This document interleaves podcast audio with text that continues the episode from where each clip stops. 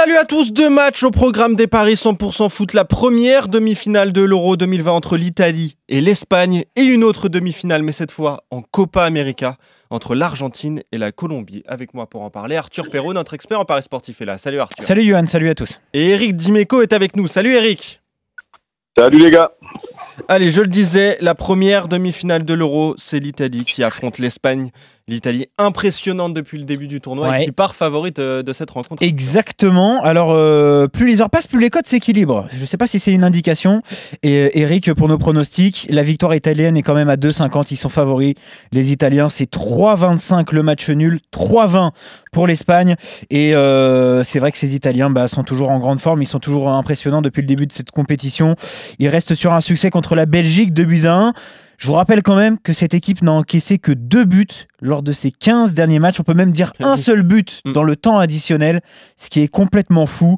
Un mot des Espagnols qui euh, reviennent quand même de très très loin. hein. Une qualification au bout du suspense contre la Suisse et, et face à la Croatie avec à chaque fois euh, des scénarios complètement fous.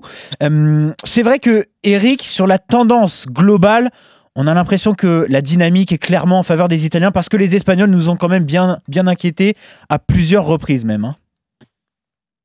Oui, alors euh, c'est c'est pas trop la dynamique, c'est que euh, quand tu es un gros outsider comme étaient les Italiens et quand tu élimines euh, le grand favori euh, des quarts de finale finalement, parce que quand la France est sortie à huitième, les Ouais. grands favoris étaient devenus les Belges. Eh oui. Ben, tu deviens euh, mécaniquement et naturellement le, le- les favoris. Donc, je, je euh, après, après concernant les performances, je suis euh, euh, enthousiaste par rapport à cette équipe d'Italie, mais euh, je trouve que ce que fait les- l'Espagne est intéressant et euh, et euh, je suis pas inquiet pour eux. Au contraire, je suis inquiet pour l'Italie du coup parce que l'Espagne a montré des qualités qui euh, qui peut embêter les Italiens. Donc euh, même si euh, les Italiens sont favoris, je vois le match beaucoup plus équilibré qu'on, qu'on- oui, que, que ce qui est dit. Ouais. D'accord. Donc vaut mieux se couvrir selon toi? Bah, non, pff, moi je vais jouer l'Italie. Ouais. Je vais jouer l'Italie. Moi, Je suis Euh, complètement d'accord avec toi. vic- Victoire 2,50. sèche, euh, victoire sèche. euh, Je me demande alors. Il y a un souci parce qu'ils prennent pas beaucoup de buts. euh, et moi, par contre, je vois euh, une victoire des Italiens avec les deux équipes qui marquent. Ouais, Euh, donc, c'est là où il y a peut-être un schisme. Mais bon, déjà, à 2,54 de victoire de l'Italie, c'est Mm. énorme, je trouve. Ouais. Euh, Avec les deux équipes qui marquent, euh, c'est 4,70. Euh, ouais, ouais, je sais pas. J'ai trouvé les, les Espagnols. euh, bah, D'ailleurs, ils ont mis beaucoup de buts. Hein. Je vois les Espagnols euh, avec un secteur offensif intéressant. contrairement à ce qu'on voyait des Espagnols avant avec une grosse possession, c'était souvent une possession stérile où on veut rentrer dans les buts avec le ballon. Là, j'ai Ouais. des centres, des frappes, des, des, des percussions. Enfin, je trouve que c'est pas mal ce qu'ils font. Alors, avec beaucoup de déchets du côté de Morata, mais Morata, ça peut être comme Benzema ou Kane, hein, une fois qu'il a ouvrir le compteur. Alors, voilà, donc euh, du coup, euh, voilà, Euh, Italie, deux équipes qui marquent. Allez, à 4,70, un mot débuteur rapidement. On rappelle quand même l'absence, Eric, hein, qui est très importante de Spinazzola, qui est blessé, qui devrait être remplacé poste pour poste par Emerson, qui n'a pas le même profil. Hein. C'est pas du tout la même percussion, la même prise d'initiative que Spinazzola. Ça peut être, ça peut être un, un- un élément important sur cette rencontre. Les buteurs immobiliers à 3,15, Bellotti à 3,85 ou encore Insigne à 4,40. Je trouve la cote magnifique pour Insigne. Et puis tu en parlais à l'instant, Morata à 3,65 ou sinon Moreno, le joueur de Villarreal, à 3,85. Tu choisirais quoi dans tout ce joli monde? Ouais, c'est c'est un peu Ouais, Belouface, ouais. je suis d'accord avec C'est toi. pour ça que les cotes Bah, sont élevées, disons les buteurs. hein.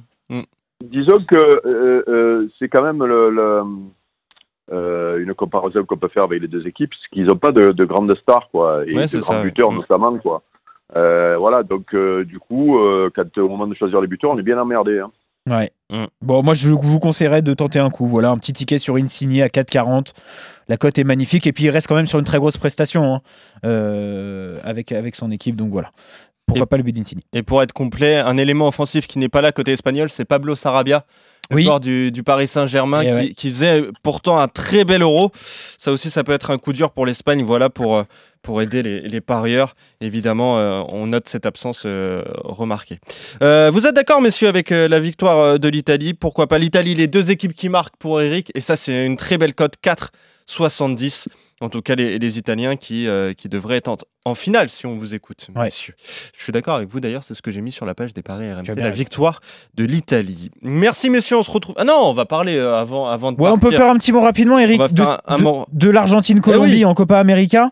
Euh, c'est 1,80 pour l'Argentine, 3,50 le nul, 5,45 pour la Colombie. Bon, l'Argentine euh, qui est assez logiquement favorite, hein, qui reste sur un très large succès contre l'Équateur avec un magnifique but sur coup franc de Messi qu'on a vu un peu partout. Euh, la Colombie qui a eu du mal, mais qui a quand même réussi à se débarrasser de l'Uruguay au, tir au but. Sur les six dernières confrontations, il y a trois matchs nuls. Je pense que ce sera compliqué pour les Argentins, mais qui vont quand même s'en sortir. Euh, bah peut-être te conseiller la même chose que toi sur la rencontre précédente. L'Argentine et les deux équipes qui marquent à 4-20. T'en penses quoi? Ouais, ouais, j'ai l'impression que c'est peut-être la bonne année pour pour Messi là. Euh, Je je je sais pas. Euh, alors j'ai pas vu beaucoup de matchs, j'ai vu beaucoup d'extraits parce que c'est tard la nuit et je me lève Et tôt le ouais, c'est matin pour le boulot, donc euh, du coup euh, c'est un peu compliqué.